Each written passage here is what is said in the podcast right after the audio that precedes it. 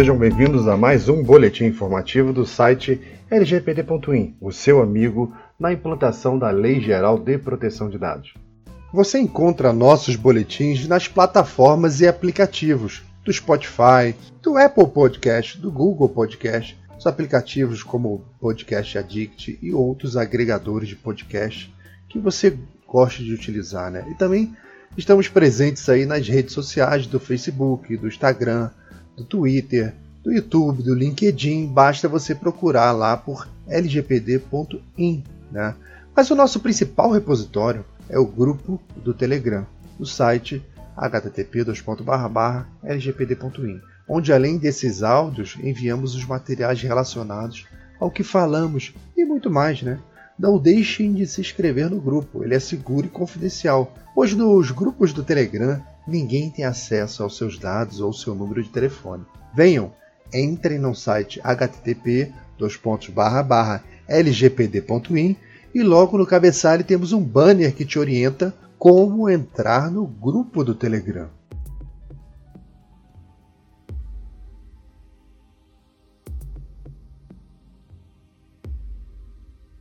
O uso do DNA para a resolução de crimes. No outono de 1987, um jovem casal canadense partiu de sua cidade natal na Colômbia Britânica para realizar algumas tarefas em Seattle. Eles nunca chegaram lá. A polícia encontrou seus corpos alguns dias depois, perto de Washington. Jay Cook foi espancado e estrangulado. Sua namorada Tânia havia sido estuprada e baleada na cabeça. Por mais de 30 anos, suas famílias esperavam que a polícia um dia encontrasse o assassino.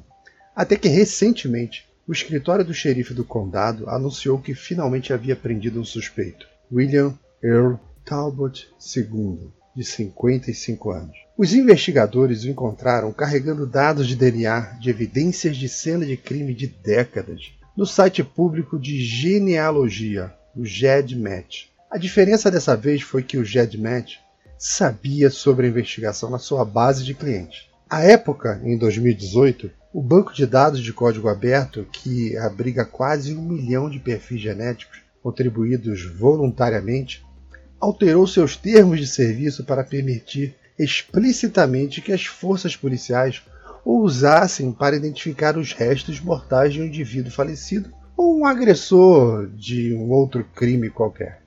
É o primeiro site desse tipo a abrir formalmente sua base de dados à polícia dando a essa nova prática de investigação genética um crescente senso de legitimidade. E os pesquisadores não estão perdendo tempo em tirar vantagem, o que significa que essa prisão provavelmente é apenas o começo. O GEDMAT é uma fonte teórica de pistas para a polícia, diz uma genealogista genética que trabalhou no caso.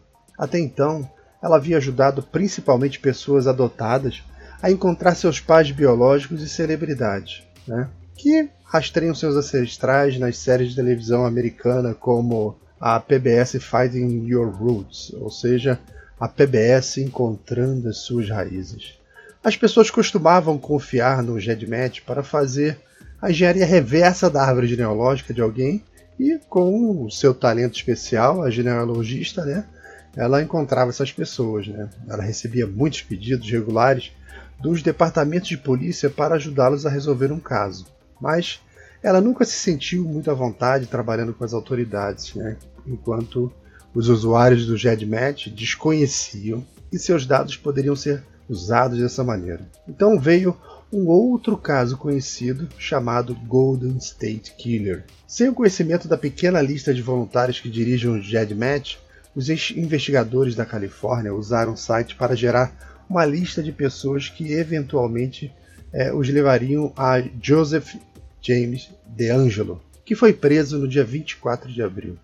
Depois disso, as coisas mudaram muito rapidamente, mesmo com os investigadores não identificando o tal site utilizado, porque toda a divulgação feita pela polícia foi informando é, que não poderiam é, dizer qual era o nome do site utilizado, a base utilizada.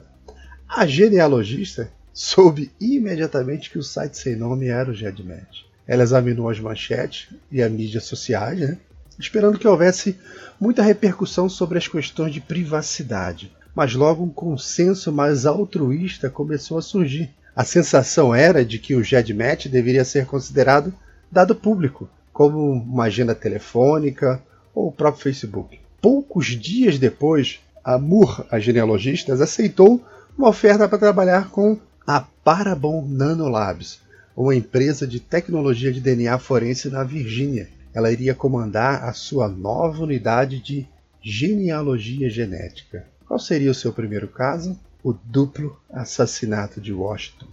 A Parabon é especialista em fenotipagem de DNA, prevendo a aparência física de pessoas a partir de evidências de DNA não identificadas. No ano passado, isso 2000 e assim, para a matéria em si, 2019, a, a empresa trabalhava com detetive dos condados, né, para produzir imagens compostas faciais do suspeito de duplo assassinato lá de 1987 foi um esforço de última hora para produzir uma pista significativa, depois que as evidências de DNA coletadas durante a investigação não conseguiram corresponder a nenhum perfil nos bancos de dados genéticos disponíveis para aplicação da lei. Mas ninguém apresentou nenhum possível suspeito. Não foi possível da maneira tradicional.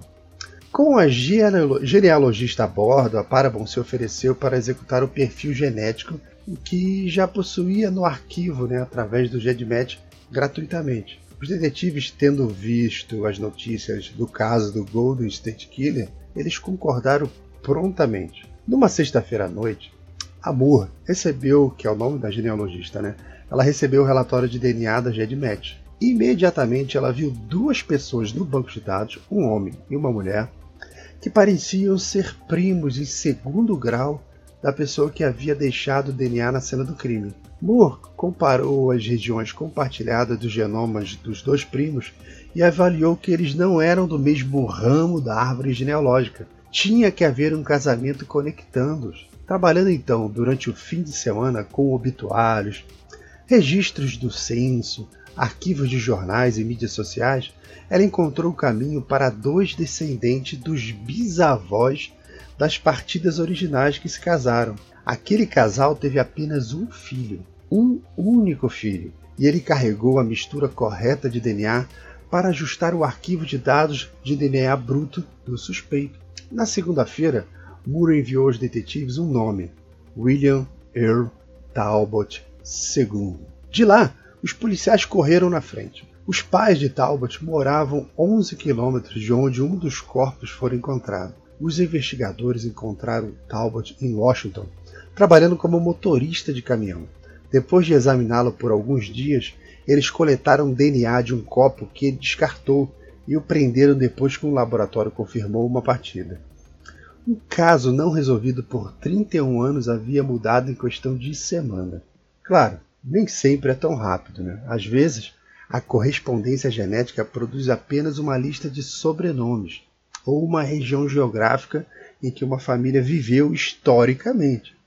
Depende apenas de quem está no banco de dados, mas as chances aumentam à medida que a polícia adota a técnica. E deste caso, a Parabon diz que enviou 100 arquivos para o GEDMET.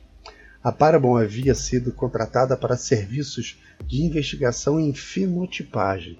Cerca de 20 casos atualmente parecem altamente promissores e outros 30 podem ser viáveis, dependendo, dependendo do que os genealogistas podem desenterrar desses arquivos. Dá para ver que é realmente um trabalho de arqueólogo, né? Bom, a empresa ela monitora perfis mensalmente, procurando novas correspondências à medida que mais e mais usuários enviam novos dados, ou seja, existem vários casos em andamento, apenas observando os novos perfis que entram para ver se encontra alguma relação. É, Kurt Rogers, que é o nome da pessoa que administra o GEDMAT, ele diz que vários usuários removeram seus perfis ou tornaram privados após as notícias da investigação.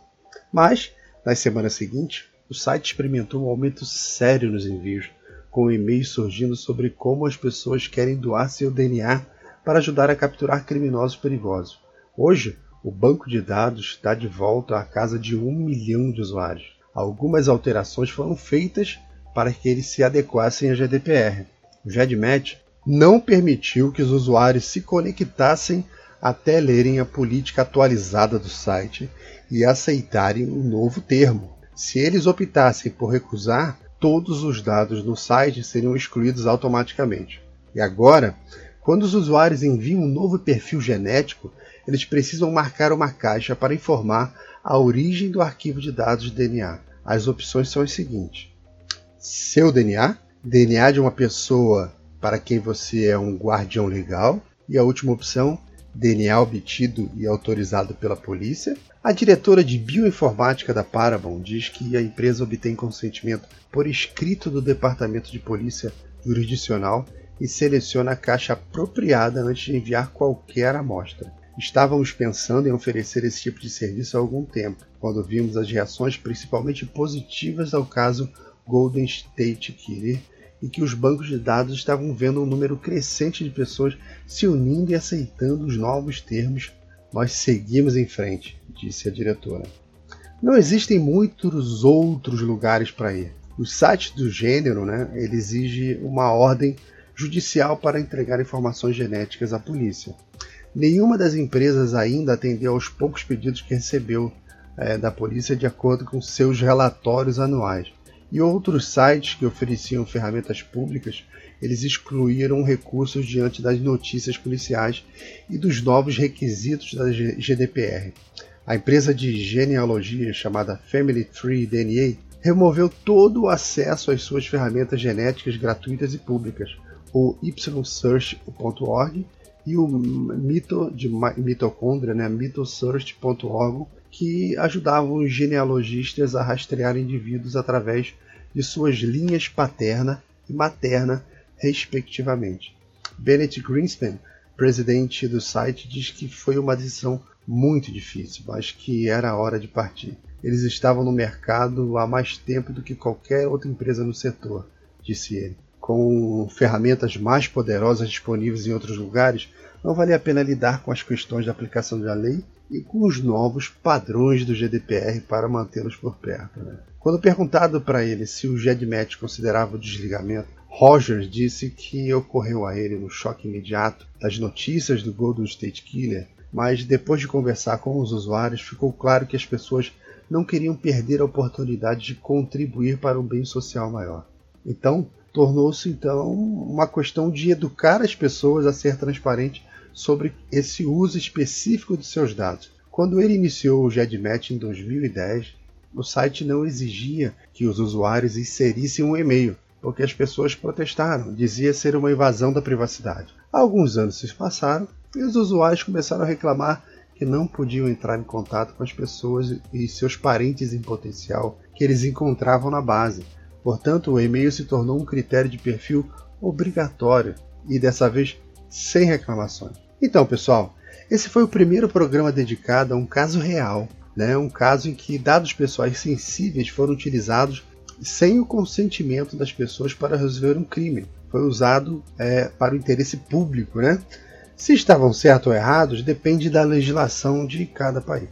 Outra coisa interessante nesse caso é, como a opinião pública e até mesmo dos doadores de informações de DNA, como a opinião foi mudando ao longo é, do tempo. Né? Novos critérios foram adotados, novas proteções, consentimentos, transparência, todos os conceitos que existem né, na LGPD. Não tenham a mais mínima dúvida. As coisas mudarão aqui também para melhor. Estamos em plena quarentena e com discussões sobre o uso público de dados pessoais para controle de movimentações. Bom, em ciência, o convencimento chega pelas provas. Em política, pela forma. Até então, o governo era o grande repositório dos nossos dados. Hoje em dia, foram ultrapassados por empresas privadas, completamente ultrapassados. Nossos dados foram pulverizados pelo mundo em uma escala assim que a gente não faz nem ideia. É, então, que os dados pessoais terão a maior participação no nosso futuro, isso ninguém mais duvida. Né? E mais uma vez, obrigado pela audiência. E façam seus comentários no nosso grupo de Telegram. Vocês gostaram de ouvir esse caso? Vocês queriam, vocês gostariam de ouvir é, mais casos como esse? Algum conteúdo mais jurídico, mais tecnológico? É com vocês, né? Então, fica ao dispor. Uma excelente semana e vamos seguir trabalhando, tá? Em breve mais novidades aí para vocês, pessoal. uma excelente semana. E antes de terminar, eu gostaria de agradecer mais uma vez ao nosso patrocinador, o provedor especialista.srv.br, meu parceiro de quase 20 anos aí pelas internets da vida. São muitos sites, são muitos e-mails, muita coisa que foi feita com a especialista.srv.br, que além de me, me entregar um serviço com uma performance extremamente razoável, um preço extremamente bom, no encontro similar, né? É, ela sempre me dá também um atendimento muito personalizado, no sentido de que eu estou bem distante desses robôs automáticos na internet que me dão respostas copiadas fora de contexto e acabam te irritando bastante. Eu não tenho esse problema lá, tá? Então visitem o site da especialista.srv.br e vejam lá o que ela pode fazer por você. Se você não encontrar o que você quer, manda uma mensagem porque é incrível, né? Eles sempre encontram uma solução, tá bom, pessoal? Espero vocês no próximo boletim informativo. Um abraço e um excelente dia.